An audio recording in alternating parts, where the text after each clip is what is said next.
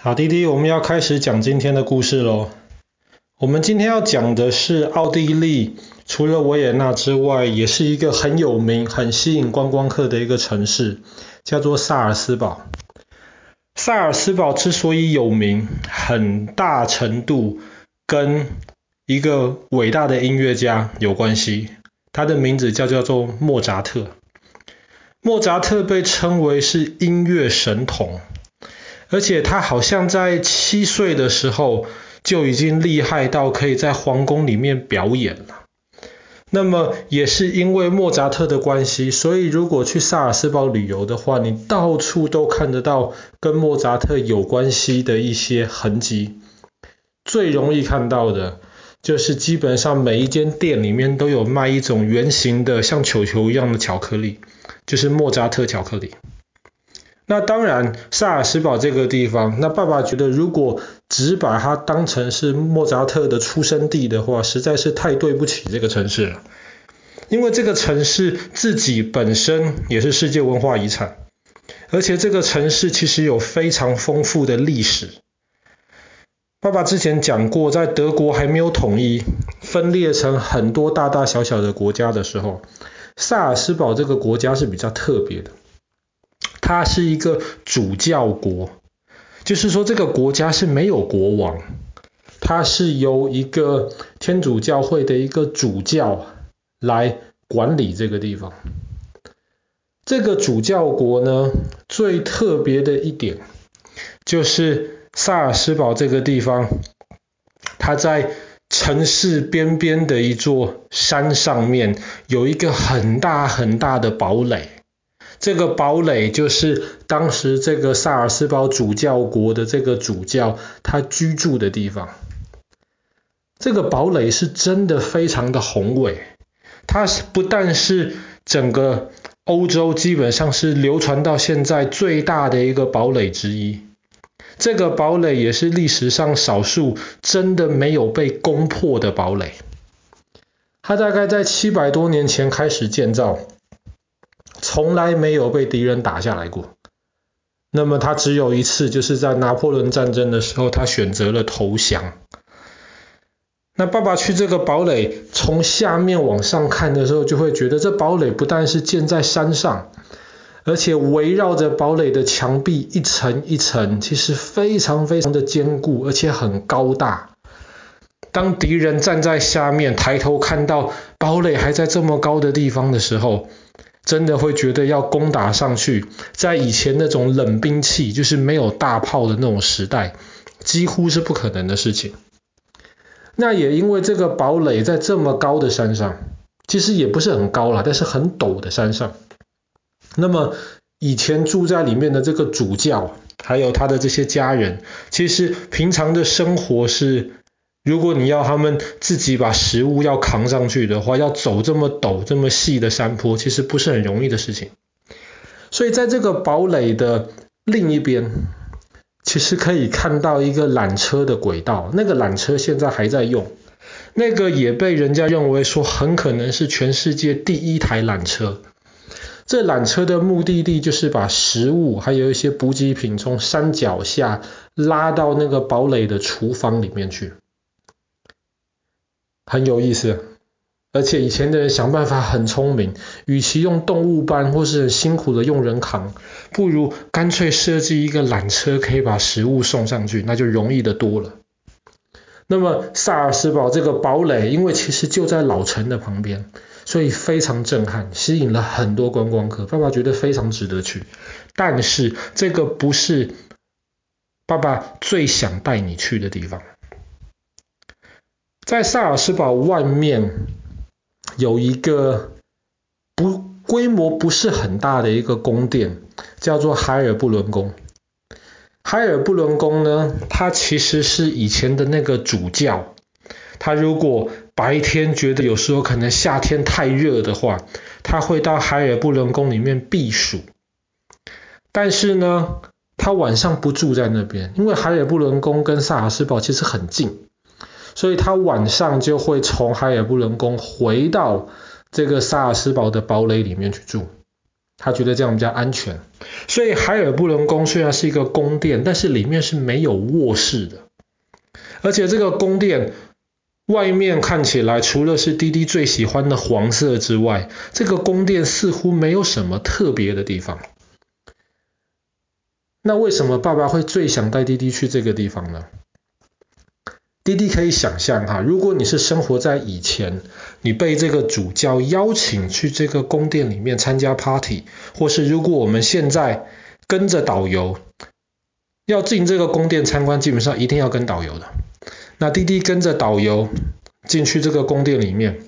导游呢或是主教就会带你到户外的一个大餐桌这边坐下来，那么。主教或是导游就会坐在餐桌的首位啊，因为他们是主人嘛。那么全部的客人就会坐在餐桌的两边。这个时候我们就可以想象有食物有美酒送上来，大家吃得很开心。吃完了之后盘子都收走了。当大家准备要起身离开的时候，主教就会按一个按钮，结果从不知道哪里喷出来的水。就会把除了主教之外，餐桌上面每一个客人、每一张椅子全部喷得湿哒哒的。这个时候，那个主教就会很开心的看着他的客人，一方面非常狼狈，可是一方面又会觉得很有趣。好啦，被喷完水之后呢，主教就会带着客人去参观这个海尔布伦宫的花园。如果仔细看，在这个花园走道的这个地上两边呢、啊，有很多很多很精巧的一些小模型。这些小模型是会动的，比方说可以看到一个织布机，有人在织布，那个人真的是手会拉着织布机在那边动的，或者是说有一些，比方说一个勇士拿着宝剑。要把那个先后座的那个安卓美达救出来，拿着宝剑在对付的这个敌人，挥舞着宝剑的这个手，还是真的会动的，而且是自动的。那为什么这些东西都会动呢？原来这个海尔布伦宫其实就造在一条河，海尔布伦河边。这个主教当时建造这个宫殿的时候，就想到说，哎，不如就这样子吧，我就用水的力量来制造出很多这些很有趣、可以娱乐我的客人的这些机关。当你经过这条走道之后呢，主教或是导游就会带你去参观一些山洞。海尔布伦宫里面有一些人造的山洞。当你进到一个山洞的时候，你会发现这山洞里面很潮湿，到处都是水。可是你如果安静仔细听的话，那滴滴就会听到很多鸟叫的声音，非常非常多，而且就在你耳朵旁边围绕这样子。当然不是山洞里面真的有关着小鸟，而是同样的，它用这个水的力量。来鼓风啊，用那种像以前的鼓风机，用布袋这样子来鼓风，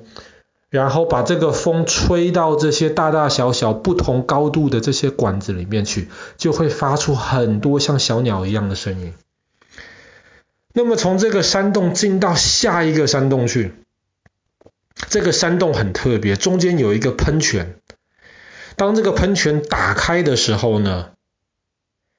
喷泉的水就会不断的从喷泉的中间往上喷，这个时候喷泉中间上面有一顶皇冠，就会被水的力量一直喷在空中。只有把水关掉的时候，这个皇冠才会降落到这个喷泉的小山顶上。当然，在这个时候，如果你没有仔细注意的话，你就会发现导游。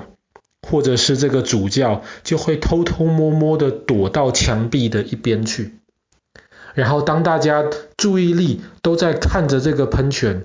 看到水喷完了，皇冠要降下来的时候，主教就会打开机关。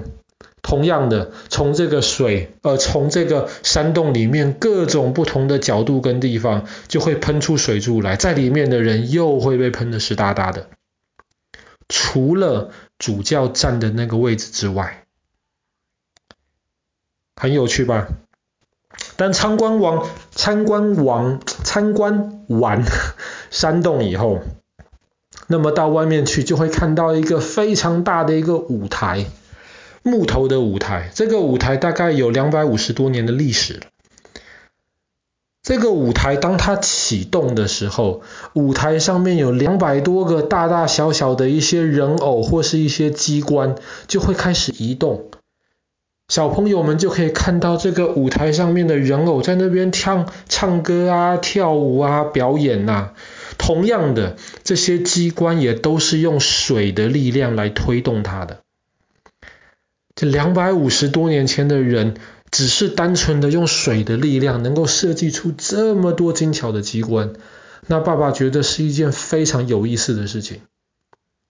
但当然，如果要能够参观到这个海尔布伦宫的这些水机关的话呢，那么只能在夏天左右的时候去，不然被喷得湿哒哒，太冷了。所以它冬天的时候，这个宫殿是开放的，可是因为这个水的机关没有使用，所以冬天的时候去参观这个地方，可能就会觉得没有这么有意思。好啦，那爸爸希望有一天能够弟弟再长大一点，爸爸能够带你们兄弟能够亲自的到萨尔斯堡去，然后去海尔布伦宫里面亲自的体验一下被淋得湿哒哒，可是笑得很开心的一天。好，我们今天的故事就讲到这边。奥地利萨尔茨堡的海尔布伦宫。